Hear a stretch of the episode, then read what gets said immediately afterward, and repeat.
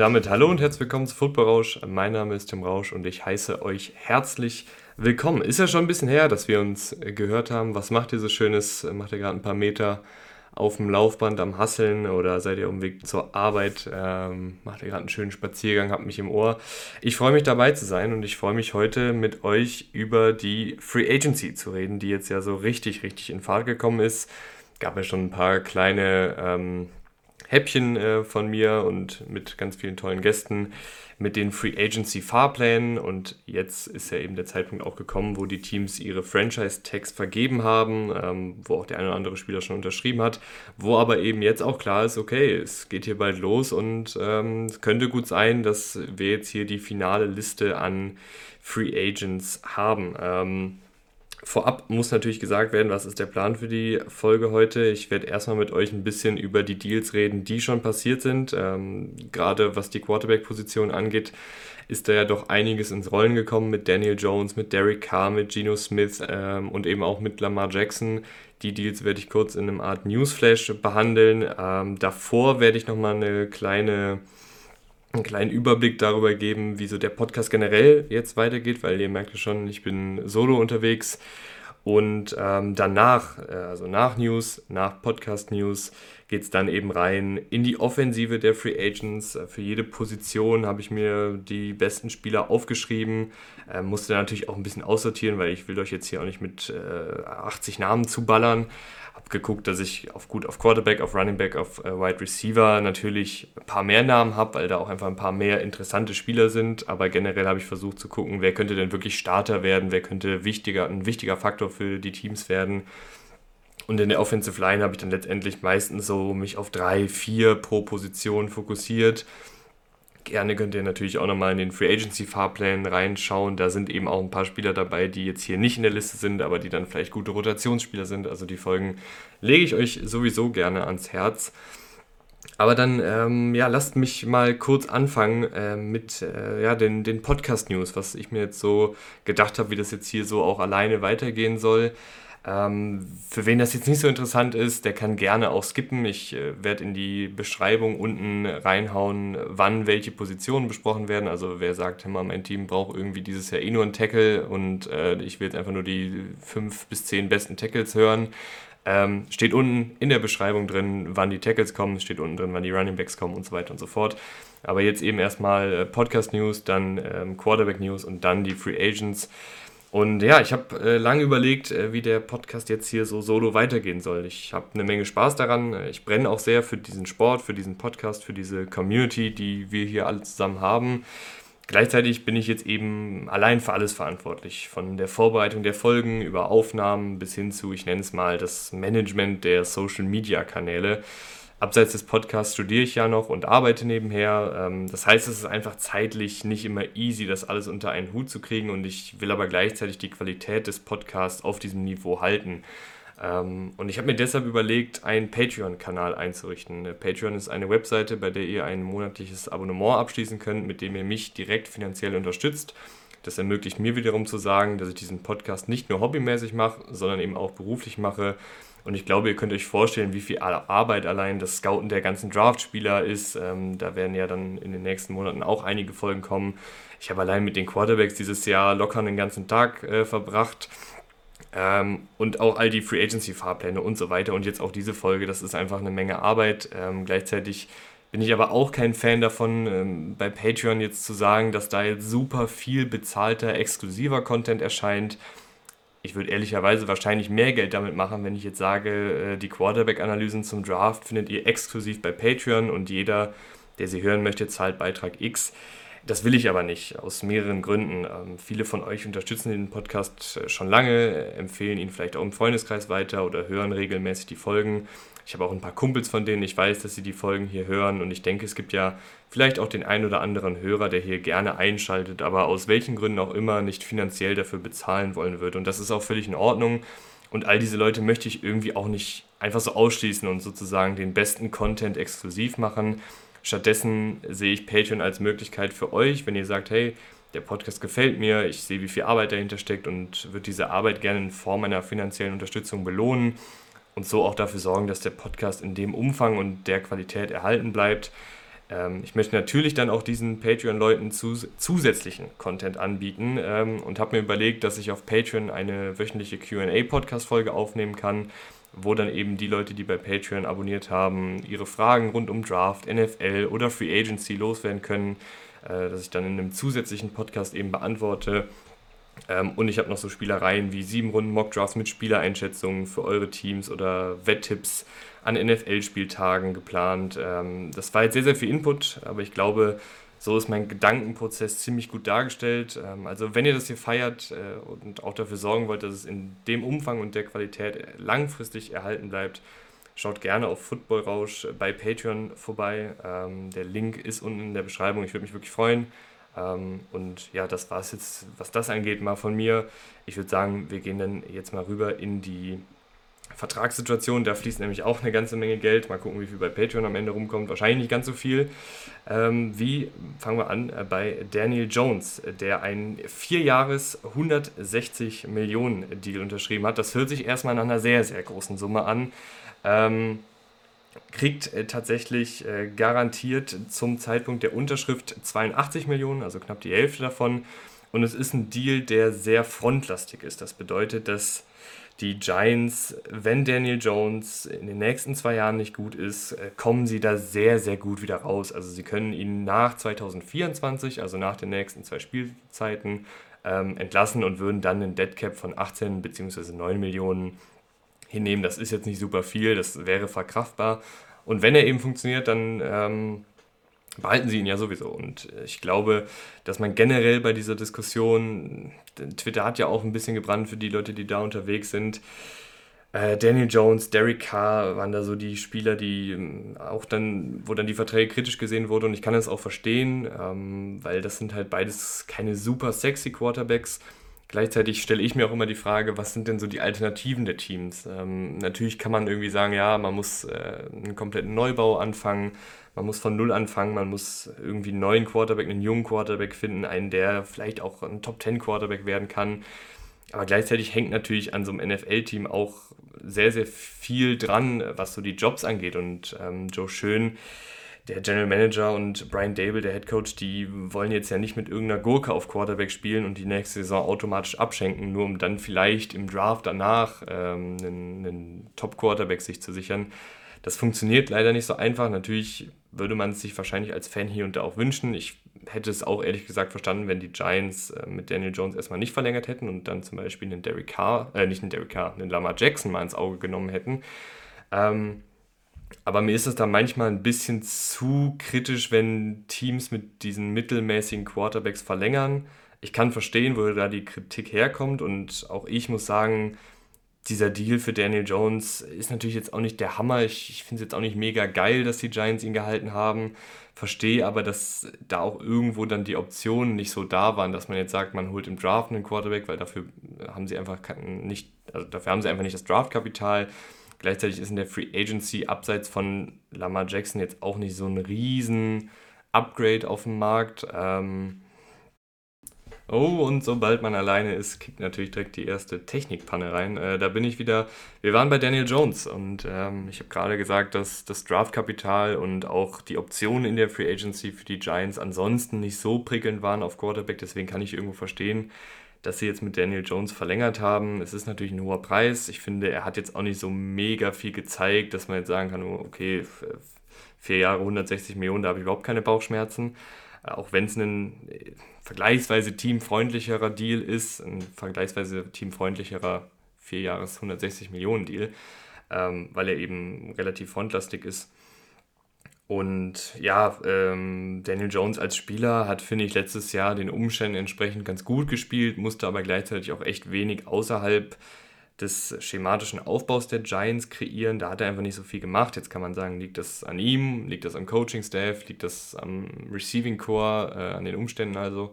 Ich nehme mal an, es ist ein Mix aus allem. Ich glaube jetzt nicht, dass Daniel Jones jemand ist, der eine Offensive alleine schultern kann. Ich glaube auch, dass er hier und da ein bisschen zurückgehalten wurde von der Qualität der, des Rests der Offensive. Und ich glaube auch, dass der Coaching-Staff das gar nicht jetzt so wollte, dass er da jetzt groß ähm, den Helden spielt, sondern eher den Ballverteiler. Ob einem das so viel Geld jetzt wert ist, äh, wie sie bezahlen, ähm, sei mal dahingestellt. Ähm, ich finde den Deal insgesamt irgendwo so zwischen okay und Bauchschmerzen, glaube ich. Also das wäre so meine, meine Einschätzung. Er ist natürlich auch noch relativ jung, da ist vielleicht auch irgendwo noch ein bisschen Entwicklungspotenzial, gerade wenn man jetzt denkt, äh, Brian Dable hat ja im ersten Jahr schon einen guten Job gemacht, vielleicht ist dann das zweite, dritte Jahr unter seiner Leitung nochmal einen Ticken besser. Da kann dann vielleicht auch Daniel Jones nochmal ein bisschen mehr rausholen. Also ich sehe bei ihm zumindest noch so ein bisschen die Chance, dass man sagt, dieser Deal könnte sich noch irgendwo auszahlen. Wo ich das ehrlich gesagt nicht so richtig sehe, ist bei Derek Carr. Also Derek Carr hat echt einen ziemlich dicken Deal bekommen. Äh, vier Jahre, 150 Millionen. Ähm, 100 Millionen sind garantiert. Das ist wirklich eine ganze Menge. Ähm, das ist wirklich eine ganze Menge. Da kommen die Saints auch aktuell, also die ähm, ja, tänzeln ja eh immer so ein bisschen um den Capspace rum und manipulieren den Capspace und so weiter und so fort. Aber aktuell kommen sie da auch jetzt in den nächsten vier Jahren nicht wirklich raus. Also eigentlich ist Derek Carr jetzt relativ sicher der, der Quarterback der Saints für die nächsten vier Jahre. Und auch hier, ich kann verstehen, dass die Saints den Kader sehen und denken, okay, wir haben hier echt ein paar qualitativ hochwertige Jungs. Ähm, letztes Jahr haben wir die Playoffs verpasst. Ähm, wollen wir jetzt wirklich so einen harten Cut machen und alles verscherbeln und irgendwie das nächste Jahr komplett abschenken, um dann in ein, zwei, drei Jahren auf, also nochmal neu aufzubauen und dann auch neu anzugreifen.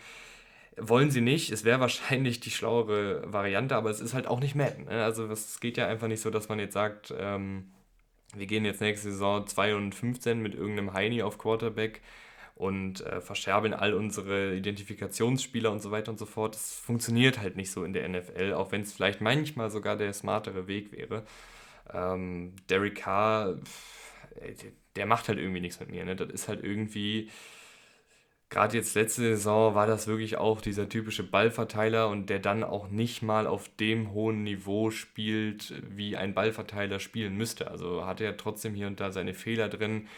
Hat auch, finde ich, letzte Saison echt sehr, sehr wenig selber kreiert. Also ich fand, da war er in den Jahren zuvor zumindest mal ab und an ein bisschen mutiger. Da hat er auch mal diese eine Phase gehabt, als äh, Henry Rux sehr, sehr gut war. Ähm, das war so die erste Hälfte der Saison 2021, 2022. Da fand ich Derek Carr wirklich sehr gut. Ähm, da hat er auch das vertikale Passspiel ganz gut in sein Spiel eingebaut, aber letzte Saison war es dann echt auch wieder viel vorsichtig, viel ängstlich, viel zögerlich und da kam einfach nicht viel bei rum. Ist jetzt auch 32. Also ich weiß nicht, wo die Saints da mit ihm jetzt groß hinwollen. Ähm, gerade in der Division ist es vielleicht dann auch irgendwie so der Gedanke, dass man die mit einem Derek Carr gewinnen kann und mit dem Gesamtkader, wo auch durchaus was dran ist. Ne? Also ich glaube schon, dass die Saints ähm, in der Division vielleicht sogar gerade die Nase vorn haben, so mit, mit Carr und ähm, dem Rest des Teams. Aber sind wir an dem Punkt, wo wir sagen, Derek Carr legt jetzt wirklich mit dem Saints-Team und diesem Coaching-Staff einen ganz tiefen Playoff-Lauf hin? Oder ist es dann eher so, die holen irgendwie die Division mit 9 und 8 und mit Ach und Krach und fliegen dann in der Wildcard-Runde gegen irgendein deutlich besseres Team raus? Also ich tue mich ein bisschen schwer bei dem Deal. Ähm, Derek Carr, der, der Mensch, der Leader, ist, glaube ich, sehr, sehr cool und, und auch ein sehr, sehr guter Typ. Ähm, Derek Carr, der Footballspieler, dann doch irgendwie auch oft jetzt hinter den Erwartungen geblieben. Letztes Jahr ziemlich enttäuschend gewesen. Ähm, und jetzt nochmal mit neuem Coaching-Staff, mit neuem Team, mit 32 Vielleicht kann irgendwer da ein Feuer entfachen. Äh, ich fände es cool. Dann sind die Saints, glaube ich, auch relativ schnell, zumindest in der Division, ein, ein absoluter Favorit. Aber es könnte auch sein, dass die Saints jetzt damit sich einfach weiter in die Cap-Hölle begeben und ähm, ja, so immer im Mittelfeld der Liga bleiben. Hingegen finde ich, haben die Seahawks das wirklich ganz gut gemacht. Äh, Geno Smith äh, kriegt drei Jahre und 75 Millionen, ähm, 40 Millionen sind garantiert und weitere 28 Millionen, nee, weitere 30 Millionen ähm, kann er durch äh, Zusatzzahlungen bekommen. Also es ist drei Jahre bis zu 105 Millionen äh, Vertrag. Und auch der soll wohl ziemlich frontlastig sein. Da habe ich jetzt aktuell noch keine genauen Zahlen, aber das finde ich wirklich sehr, sehr gut, ähm, weil Gino hat letzte Saison gezeigt, dass er durchaus die Anlagen hat, ein, ein guter Quarterback zu sein. Wir haben ja auch schon mit ihm ähm, wir haben ja auch schon über ihn mit Henry vom German Seahawks Podcast in der Free Agency Fahrplanfolge für die Seahawks gesprochen, dass er durchaus auch Anlagen hat, wo man sagen kann, die sind haltbar, die sind tragbar, die können auch nächste Saison wieder da sein. Das war jetzt nicht alles nur Zufall und alles eine ein One-Year-Wonder oder wie diese eine Band, die mal einen Hit hat und dann absolut im Erdboden versinkt. Nee, da waren schon ein paar Sachen dabei, wo man sagen kann, da kommt vielleicht noch ein zweites Album raus und ähm, Gino, mit dem Deal haben die Seahawks, finde ich, auf der einen Seite Gino zurück zu einem ganz guten Preis und gleichzeitig kann man ja immer noch überlegen, ob man jetzt dieses Jahr einen Quarterback nimmt, ob man nächstes Jahr einen Quarterback nimmt und man hat auch, zumindest so wie ich den Deal jetzt lese, die Möglichkeit zu sagen, wenn es jetzt nächste Saison gar nicht läuft, dass man dann da relativ günstig ähm, wieder rauskommt. Also der Deal gefällt mir mit Abstand am besten. Ähm, und freut mich für Gino, dass er da jetzt nochmal so einen dicken Zahltag abgeräumt hat und freut mich für die Seahawks, dass sie da jetzt auch echt eine gute, also es ist, finde ich, einfach für alle Parteien ein sehr, sehr guter Deal. Also wenn Gino gut spielt, ähm, wenn er dieser Franchise-Quarterback langfristig sein kann, dann wird der Deal ja auch für ihn auch nochmal lukrativer und finde ich einfach ähm, insgesamt sehr, sehr rund, was die Seahawks da gemacht haben. Interessant ist auch, was äh, die Ravens gemacht haben. Die haben den Non-Exclusive Franchise Tag für Lamar Jackson vergeben. Bedeutet, er kann mit anderen Teams verhandeln. Und wenn ihm ein anderes Team ein Angebot macht und die Ravens sagen, äh, das äh, wollen, da wollen wir nicht mitgehen, dann geht Lamar Jackson zu dem Team, was ihm das Angebot gemacht hat. Und das Team, was ihm das Angebot gemacht hat, muss den diesjährigen und den ähm, nächstjährigen, ist das ein Wort, ich weiß es nicht, ähm, Erstrunden-Pick abgeben. Das heißt, es können auch, so wie ich das verstanden habe, nur Teams mit Lamar Jackson verhandeln, die dieses Jahr und nächstes Jahr einen Erstrunden-Pick haben. Und dann kommen natürlich da in meinen Augen auch eher Teams in Frage, die aktuell eher spät in der ersten Runde wählen, weil angenommen die Bears oder so sind jetzt an äh, Lamar Jackson interessiert, ich möchte jetzt gar nicht in die Fields-Thematik oder sowas einsteigen, aber angenommen, die Bears wollen jetzt Lamar Jackson haben, dann würden sie halt jetzt den First Overall-Pick abgeben und die Bears haben jetzt auch nicht das Team, dass man sagt, die sind jetzt nächstes Jahr tief in den Playoffs drin, selbst wenn Lamar Jackson dabei ist. Das heißt, man würde wahrscheinlich sogar den dann auch wieder einen relativ hohen Draft-Pick abgeben und dann noch den Vertrag obendrauf. Also das wäre dann schon eine Menge.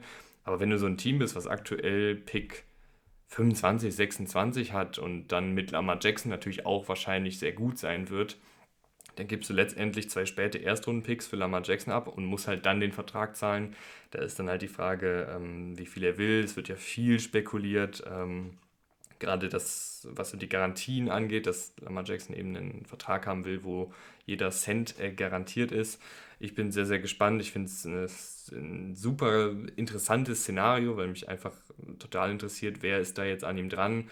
Ähm, aktuell scheint es ja irgendwie so, als wäre niemand an ihm interessiert. Das kann ich mir aber nicht vorstellen. Also ich glaube schon, dass da ähm, Teams auf jeden Fall sich nach ihm erkundigen. Ich, ich weiß nicht genau, ähm, wann das passiert, aber es würde mich echt wundern, wenn, wenn kein Team ja da irgendwie mal die Fühler ausstreckt oder dann auch ein konkretes Angebot unterbreitet.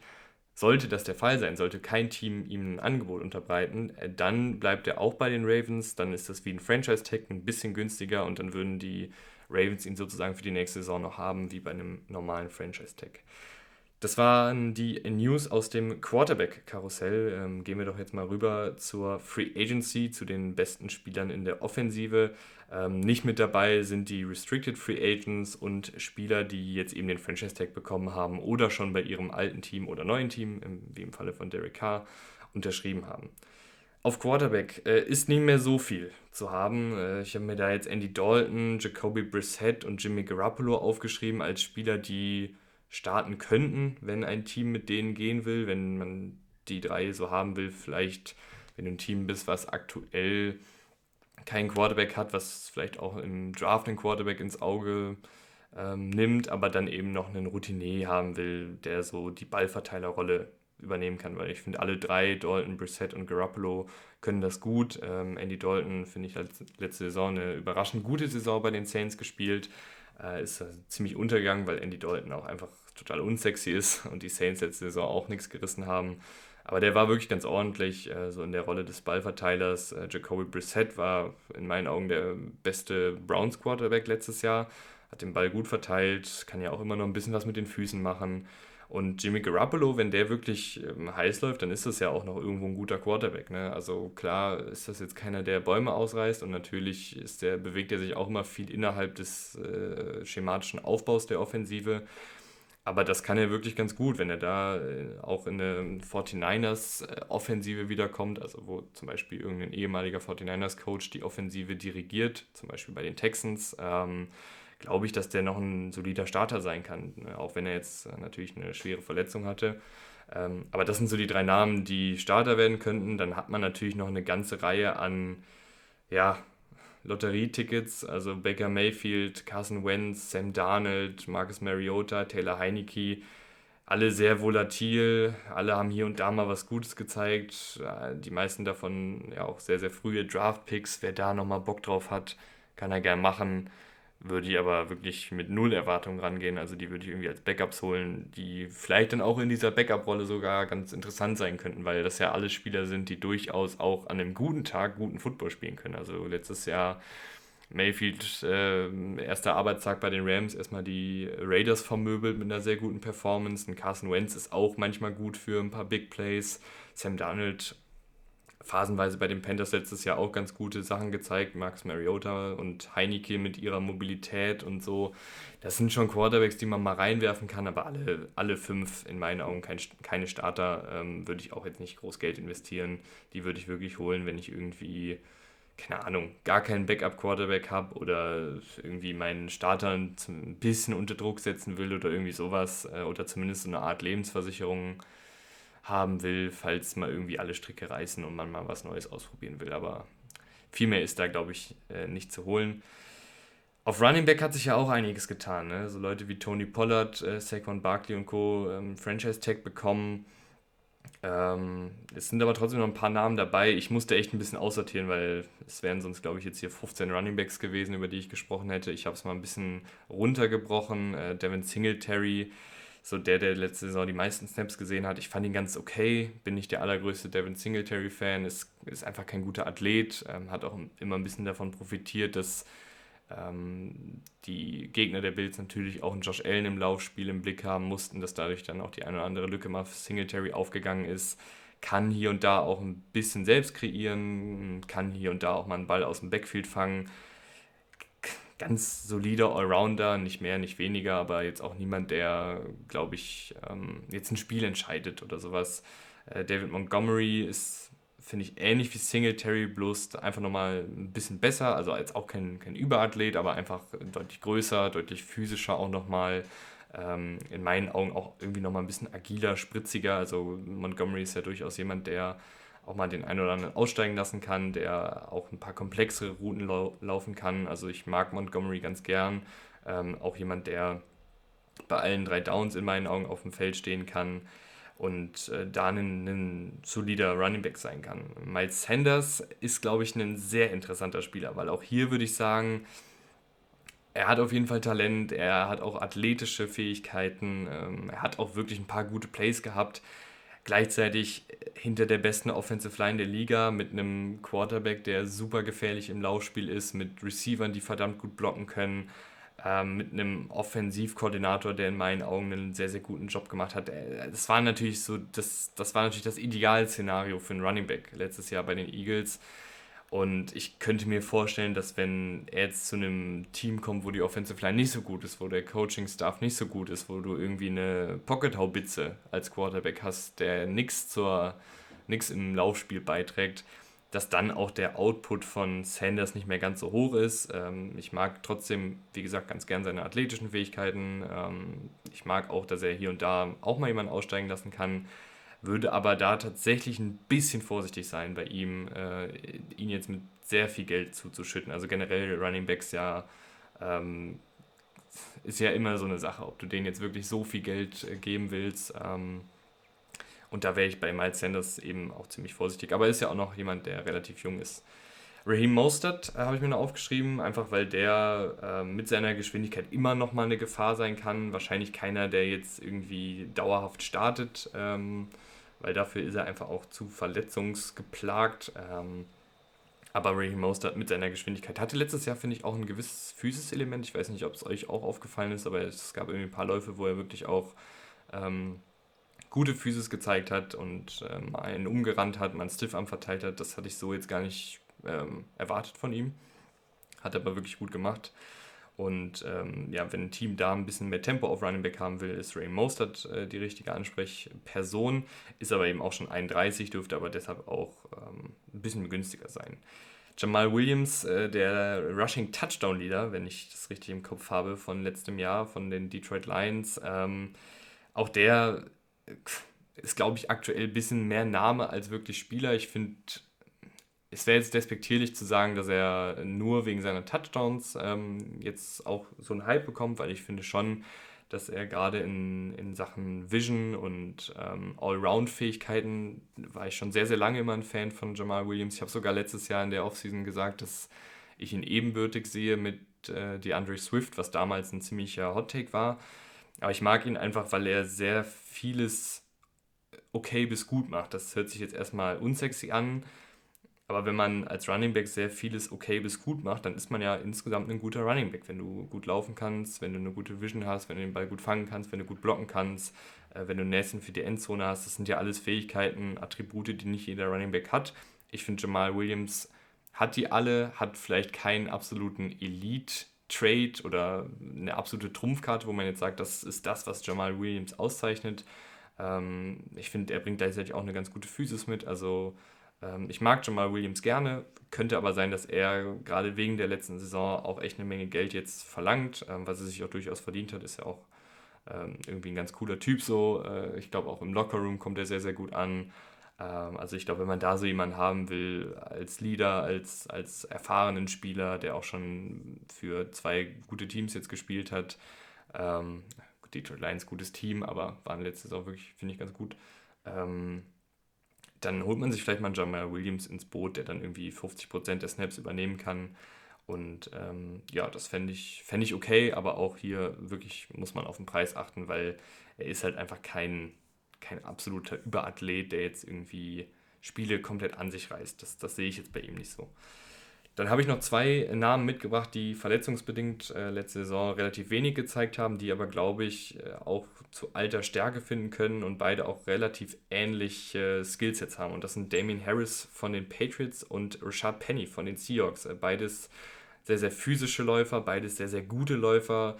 In meinen Augen auch mit sehr guter Vision, ähm, mit, mit guter Physis und ähm, gutem Endtempo. Ich glaube, da ist Penny noch mal ein bisschen besser als Harris, aber beide haben so die Fähigkeit, Yards rauszuholen. Das hört sich jetzt sehr, sehr banal an, aber ähm, die finden einfach immer eine Lücke, die, die schaffen es immer, ihren Körper nach vorne zu werfen ähm, und so halt positive Yards zu generieren, haben wenig Plays, äh, wo sie jetzt irgendwie drei, vier Yards Raumverlust haben. Es gibt ja so Running Backs, die lange hinter der Line of Scrimmage äh, tänzeln und dann so hier und da auch mal ein paar Minus-Yards rausholen.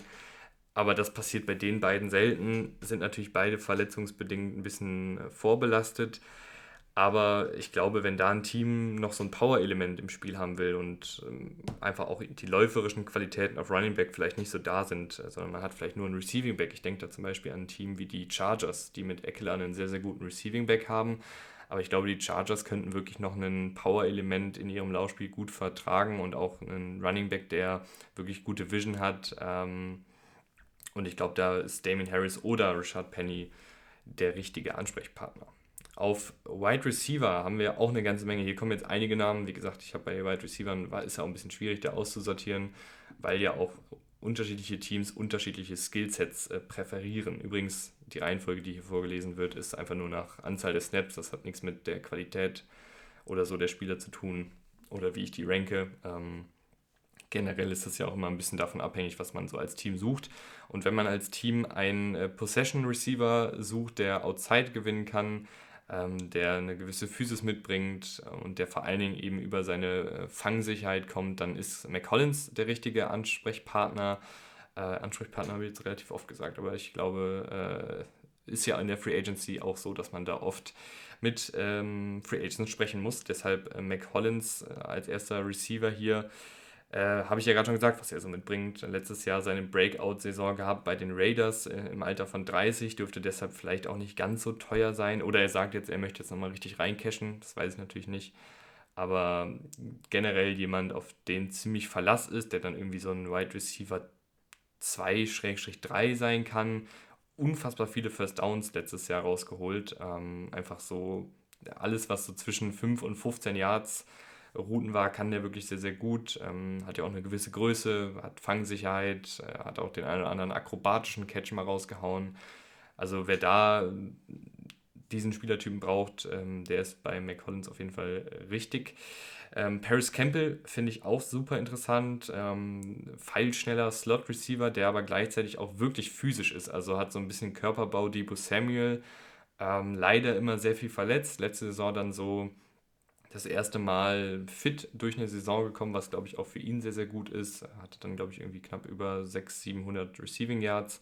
Und der könnte vielleicht, je nachdem, also die Receiving-Klasse ist ja generell nicht ganz so gut. Ähm, also es gibt einfach nicht so mega viele gute Wide Receiver auf dem Free Agency-Markt, aber Paris Campbell könnte da wirklich einer der besseren werden in meinen Augen im richtigen Scheme, weil den kannst du gut rumschieben, den kannst du aus dem Slot agieren lassen. Der kann dir nicht nur kurze Bälle fangen, sondern der kann eben auch aus dem Slot heraus vertikal gehen. Das haben wir jetzt bei den Colts nicht so oft gesehen, weil da das Quarterback-Play einfach nicht so gut war.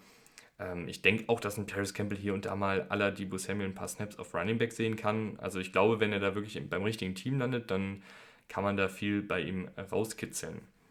Äh, ganz anderer Spielertyp ist Alan Lazar, großgewachsener, bulliger Wide Receiver. Ich bin kein Riesenfan von ihm. Ich finde ähm, ihn einfach nicht konstant genug, was die Receiving-Fähigkeiten angeht. Ich weiß, er hat gute Zahlen aufgelegt, wurde in meinen Augen aber auch eben viel von Aaron Rodgers gefüttert, viel vom Scheme gefüttert hatte, obwohl er halt auch relativ viele Chancen bekommen hat, hier und da auch mal echt nicht so gut ausgesehen. Also ich fand, es war bei ihm immer so ein bisschen Achterbahnfahrtmäßig. Ich weiß nicht, wie Packers-Fans das sehen, die jedes Spiel von ihm gesehen haben.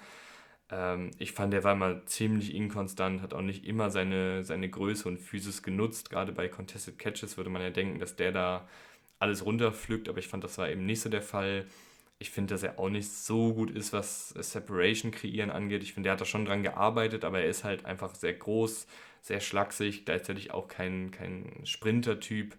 Ähm, aber ich finde, was man ihm anrechnen lassen muss, er hat relativ solide Hände, er ist super, ähm, wie soll ich sagen, ehrgeizig, habe ich das Gefühl. Also jemand, der auch wirklich viel an sich gearbeitet hat, als ehemaliger Undrafted Free Agent, sich da irgendwie ähm, im Kader festgespielt und dann auch eine tragende Rolle phasenweise gespielt. Er bringt super Blocking-Fähigkeiten mit. Ähm, Teams, die das wertschätzen, werden Lazar, glaube ich, sehr, sehr gerne in ihren Reihen haben. Ähm, da zeigt er dann wirklich auch bei jedem Play die Physis und ähm, ja, wenn, wenn das für ein Team interessant ist, dieses Skillset, dann sind sie da richtig. Äh, Juju Smith-Schuster mittlerweile mag ich ihn halt irgendwie auch nicht mehr wegen all der Off-Field-Sachen auf TikTok und auf Twitter, dieses ganze Rumgebäsche von dem Heini. Äh, geht mir ein bisschen auf den Senkel, aber an sich ja ein ganz guter Footballspieler. Eben auch ähm, so dieser Slot-Receiving-Type, also ähm, physischer Slot-Receiver, der dann auch viel über die Mitte des Feldes machen kann, so als Big Slot aufgestellt. Also es gibt ja Small Slots oder ich weiß nicht, ob es Small Slots den Ausdruck gibt, aber es gibt ja so diesen klassischen Slot Receiver, der irgendwie 1,75 Meter groß ist, äh, schmächtig gebaut ist und irgendwie sich da so durchwurstelt.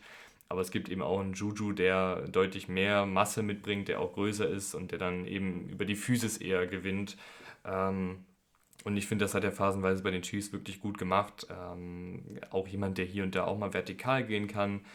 Äh, irgendwo so ein Wide Receiver 2, vielleicht nur ein Wide Receiver 3, aber ich, ich fand ihn wirklich ganz gut auf dem Footballfeld.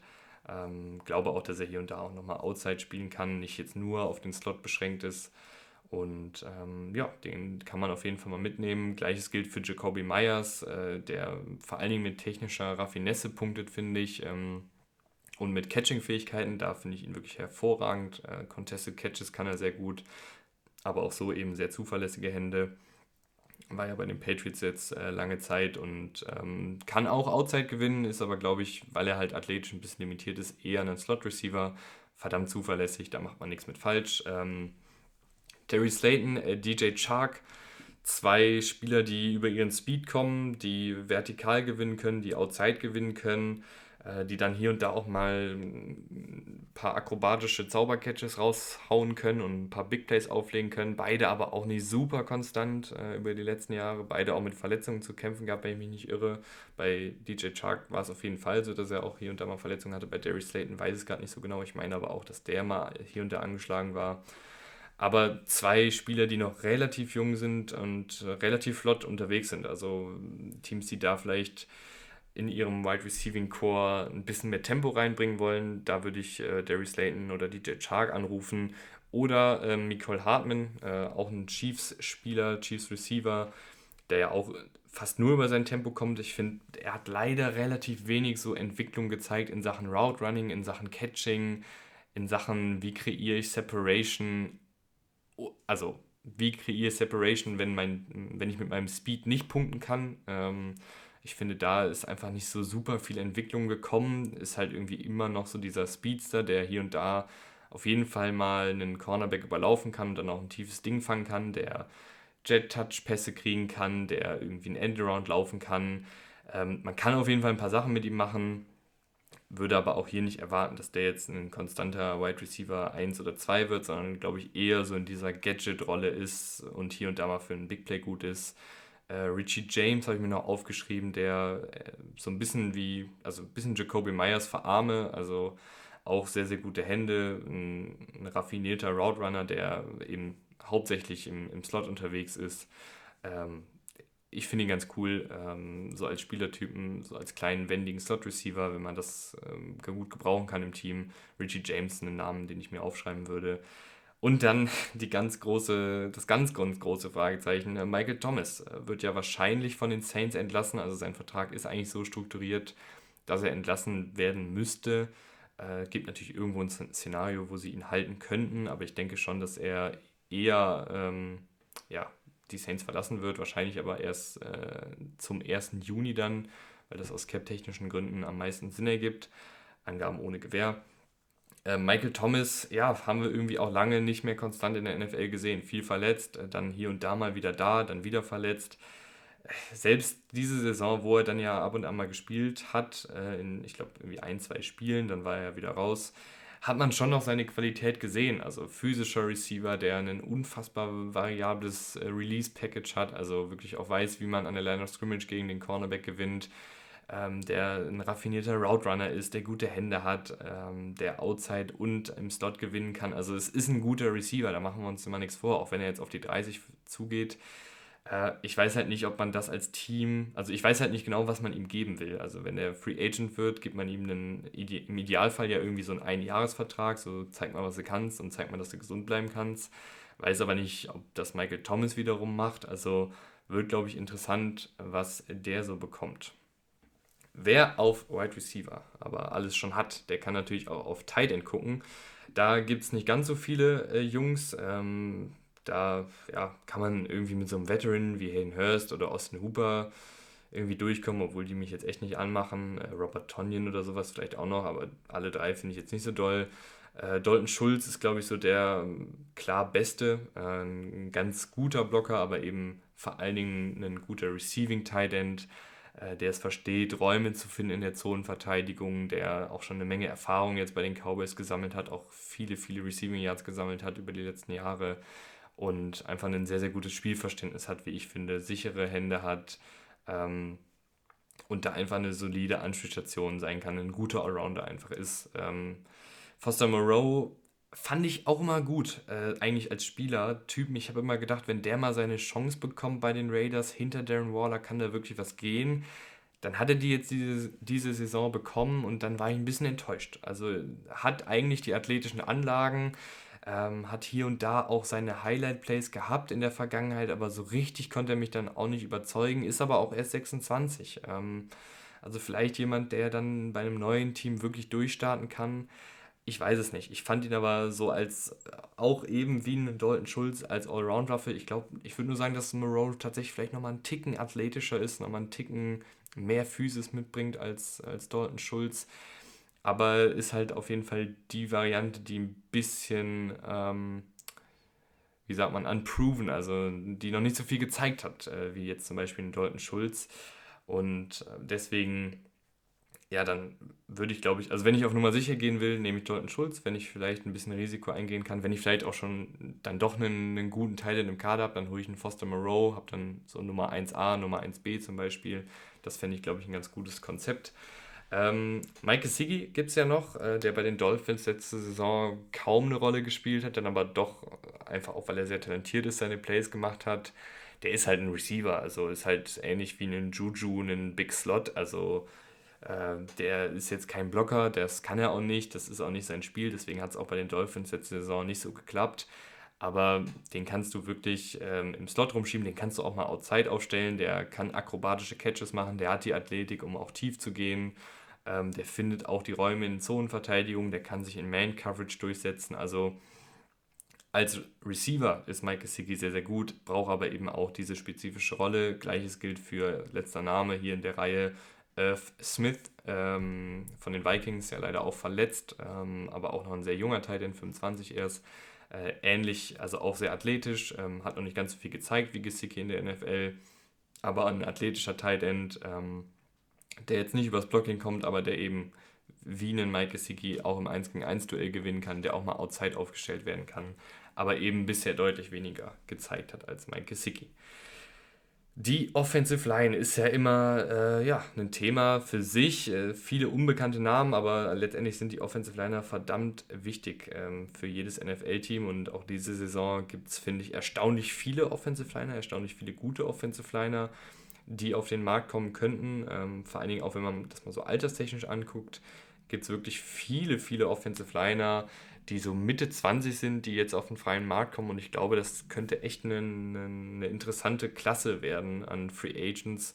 In der Offensive Line fangen wir mal an. Auf Tackle, da haben wir Orlando Brown äh, Jr., so der größte Name von den Chiefs, mit den Chiefs jetzt einen Super Bowl gewonnen ich glaube, das ist eine Geschichte, die sich mittlerweile von selbst erzählt. Ist ein talentierter Left Tackle auf jeden Fall. Ähm, aber da kommt es aufs Geld an. Wenn der Typ halt seine astronomischen Forderungen hat, dann würde ich das halt nicht zahlen, weil dafür ist er, finde ich, auch nicht gut genug. Also ich würde ihn jetzt nicht so als Top 5 Tackle sehen, sondern sehe ihn eher irgendwo so zwischen 5 und 15. Ähm, ich fand jetzt die zweite Hälfte der vergangenen Saison war wirklich gut, da hat er sich auch nochmal verbessert.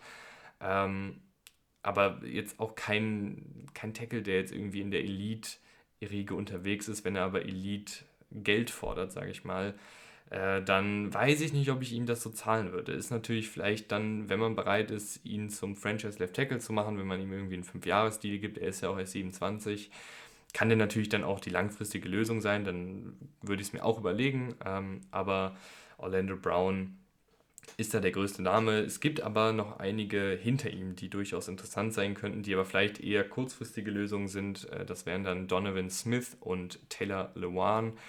Äh, Donovan Smith ja lange bei den Bucks gewesen, jetzt jüngst entlassen mit 30. Ähm, ist auf jeden Fall noch ein, noch ein gutes Alter.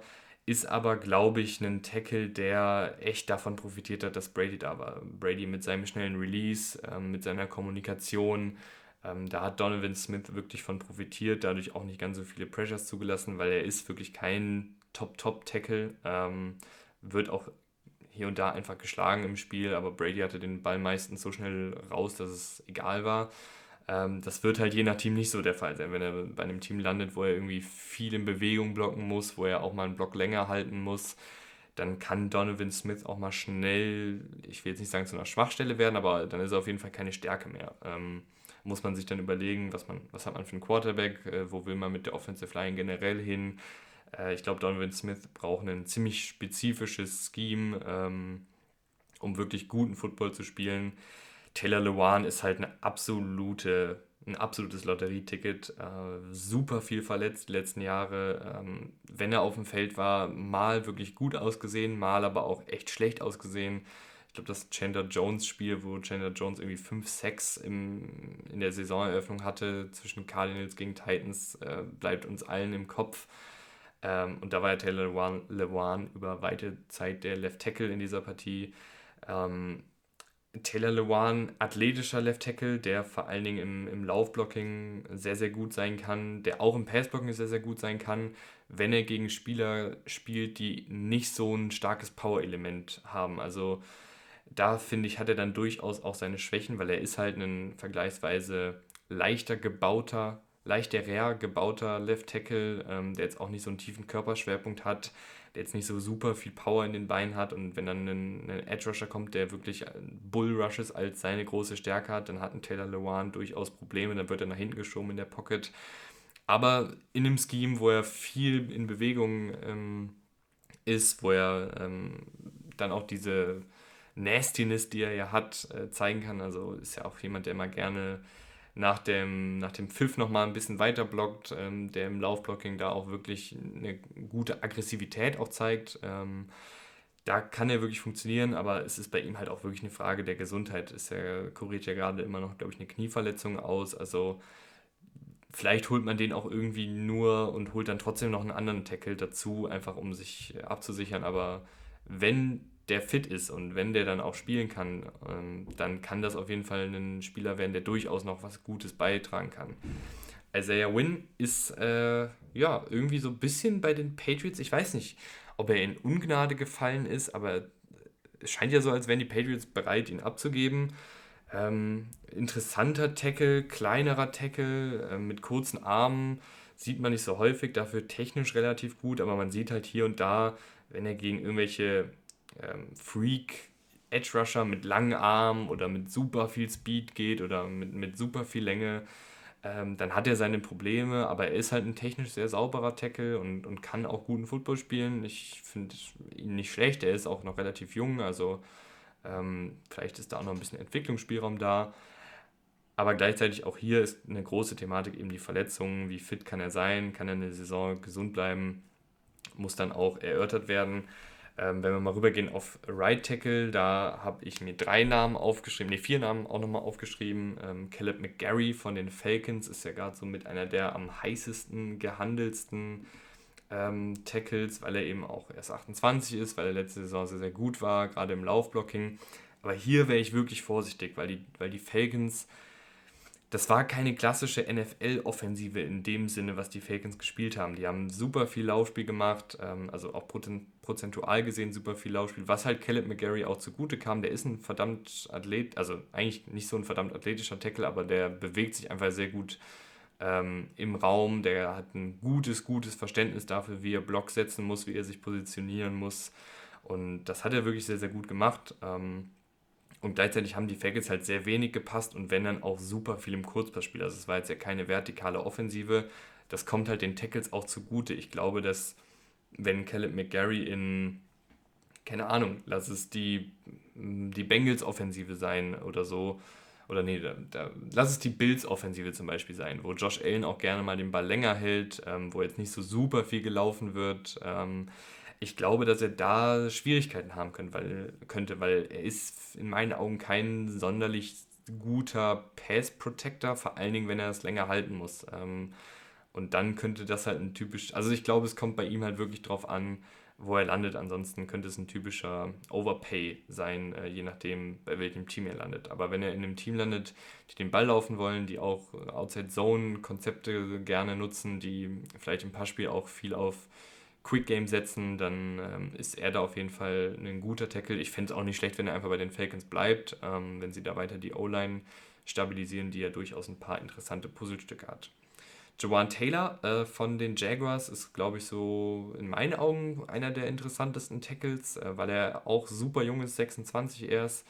Ähm, kommt eben vor allen Dingen über seine Stärken im Passblocking, also kein so guter Laufblocker, aber eben sehr, sehr solider Passblocker hat auch in allen vier Saisons, äh, die er bisher in der NFL gespielt hat, über 1000 Snaps äh, auf dem Feld gestanden. Also super verlässlich. Ähm, ja, einfach ein, ein stocksolider Right Tackle, der seine Stärken im Passblocking hat. Ähm, Mike McGlinchey von den 49ers, äh, eher auch wie McGarry, bloß würde ich sagen, dass McGlinchey nochmal einen Ticken besser als, ähm, als Passblocker ist reißt auch keine Bäume aus, profitiert wahrscheinlich auch irgendwo vom Scheme der 49ers und vom, vom Coaching der 49ers, aber ist individuell auch ein ganz guter Right Tackle auf jeden Fall. Ähm, der auch mit 28 noch äh, bei weitem nicht irgendwie über seinem Zenit ist, logischerweise, sondern da, da dürfte auf jeden Fall die nächsten drei, vier Jahre wahrscheinlich noch gutes, gutes Tackle-Play bei rumkommen. Ähm, ich würde jetzt nur keine, keine Elite-Performance von ihm erwarten, ist aber wirklich ein, ein guter Right Tackle, ähm, der wahrscheinlich aber auch dementsprechend kosten wird. Ich habe mir noch aufgeschrieben, äh, einen Namen, der äh, schon irgendwo so unterm Radar fliegt. Ich hatte ihn auch in einem der Free Agency Fahrpläne untergebracht. Äh, Jermaine Illuminor. Ähm, right Tackle der Raiders, hat aber in seiner NFL-Karriere auch schon Left Tackle und Guard gespielt. Also auch ein Spieler, der gut rumgeschoben werden kann, der in allen Bereichen da auch ganz solide aussah. Äh, gute Technik hat, jetzt kein super Athlet ist, aber jetzt mittlerweile auch schon eine Menge Erfahrung hat. Also wenn man da so ein variables Puzzlestück haben will, dann ist Illuminor auf jeden Fall, ähm, glaube ich, für viele Teams interessant, auch wegen dieser Positionsflexibilität. Interior Offensive Line ähm, gibt es auch einige sehr gute Namen. Ähm, kann man auch ein bisschen gucken, was man da so braucht. Ähm, auf Left Guard gehen wir es von links nach rechts durch. Äh, ben Powers von den Ravens, ähm, sehr gute Passblock-Technik, finde ich, also technisch sehr, sehr sauber.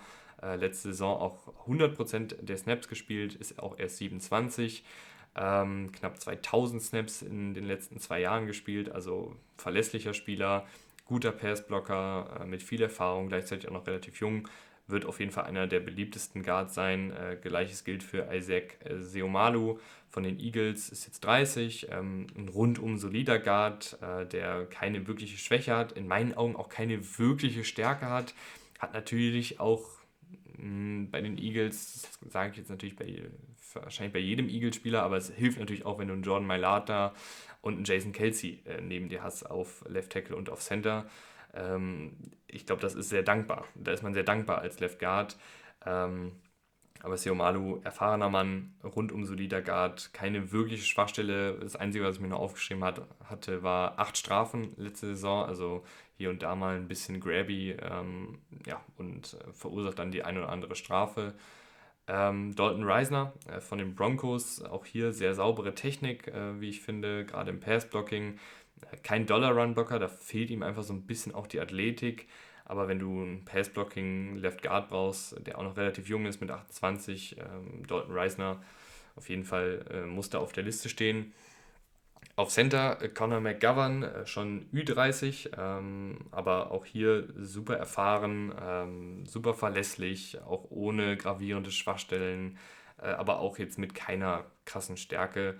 Äh, Jake Brendel, interessanter Name, 31 Jahre, hatte jetzt seinen, seinen Durchbruch, ähm, seine erste Saison als Starter bei den 49ers. Hat das, finde ich, auch ganz ordentlich gemacht. Äh, gerade was das Passblocking angeht, hat man dann schon irgendwie auch gesehen, dass er ein gutes Spielverständnis hat. Allerdings zwölf Strafen, er ist kein super Athlet, er ist ein bisschen auch ähm, leichter gebaut. Also gerade gegen Power hat er dann hier und da in der Laufblocking auch mal Probleme gehabt. Ähm, und ist einfach, also er ist zwar 31, aber ist halt einfach noch nicht so super erfahren, äh, was die NFL angeht, weil er lange, lange von Team zu Team getingelt ist und nie einen Starterposten bekommen hat, außer eben letzte Saison. Äh, einer der jüngeren Center, die es dann noch gibt, äh, ist Garrett Bradbury, ehemaliger Erstrundenpick. Äh, mit 28 wird er jetzt Free Agent, kommt von den Vikings. Ähm, sehr, sehr gut als Laufblocker. Da hat er wirklich eine gute Athletik, ist auch ein bisschen leichter gebaut, ist auch ein bisschen kleiner. Ähm, also prinzipiell Jason Kelsey für Arme im Laufblocking.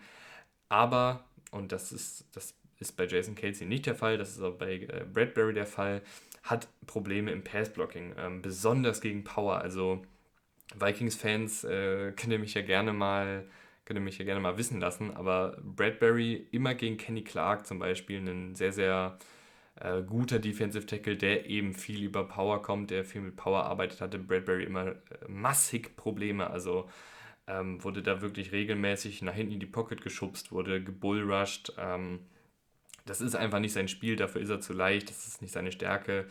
Äh, also auch den würde ich, glaube ich, eher verpflichten, wenn ich ein lauflastiges Team bin, was die Center braucht, um auch ein bisschen ähm, ja, in Bewegung zu blocken und was, was dann, wo man den Center auch nutzen will, um zum Beispiel bei Screens als Vorblocker zu agieren ähm, und so weiter und so fort. Also da ist Bradbury, glaube ich, am besten aufgehoben. Gibt noch ein paar andere Namen. Ähm, Bradley Boseman, Nick Gates, äh, Panthers und Giants äh, kommen die beiden her. Das sind auch solide Leute.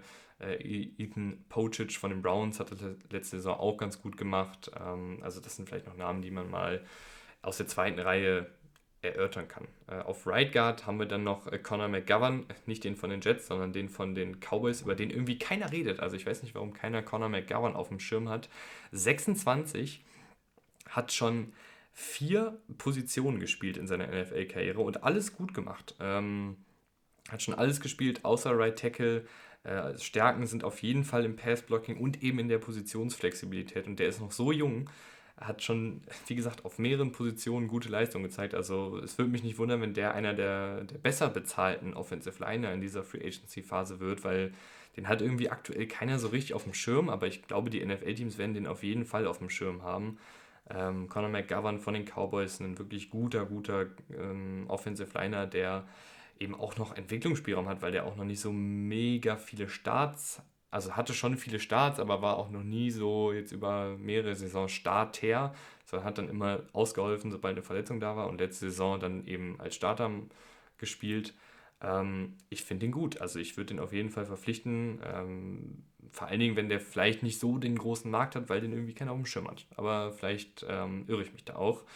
Äh, Nate Davis von den Titans, ähm, guter Laufblocker, nicht gut rückwärts in der Pass Protection, ähnlich wie bei Bradbury, keiner, der jetzt super physisch, super schwer gebaut ist, sondern eben ähm, vorwärts im Blocking, im Laufblocking halt seine Stärken hat. Und zu guter Letzt äh, Will Hernandez von den Cardinals, äh, auch ja mein ehemaliger Zweitrundenpick der Giants gewesen, war dann da so ein bisschen außen vor irgendwann, hat jetzt bei den Cardinals letzte Saison sehr gut gespielt, als, als Pass-Blocker vor allen Dingen. Prinzipiell auch ein rundum solider Guard und mit 28 ja auch noch ähm, durchaus was im Tank. Hatte eine Verletzung, aber ist davon auch wieder zurückgekommen. Also den äh, dürfte auf jeden Fall auch der eine oder andere auf dem Zettel haben. Vielleicht geht er auch zurück zu den Cardinals, da hat es ja ganz gut geklappt letzte Saison. Und ähm, ja, das waren so die grob besten Free Agency Offensivspieler. Ich hoffe, ich habe euch nicht erschlagen äh, mit den Namen. Ähm, danke, danke fürs Einschalten. Danke auch an alle, die bei Patreon vorbeigucken. Also es würde mich wirklich freuen, wenn da der ein oder andere ähm, ja, sich das mal anschaut, was es da so gibt, äh, was ich da so im Angebot habe und dann diesen Podcast vielleicht auch unterstützt und so weiter ähm, ja, mich auch supportet. Ähm, ansonsten wünsche ich euch noch eine schöne Restwoche und ein schönes Wochenende. Wir hören uns bald wieder für die Free Defensive Folge. Bis dann. Haut rein, bleibt gesund.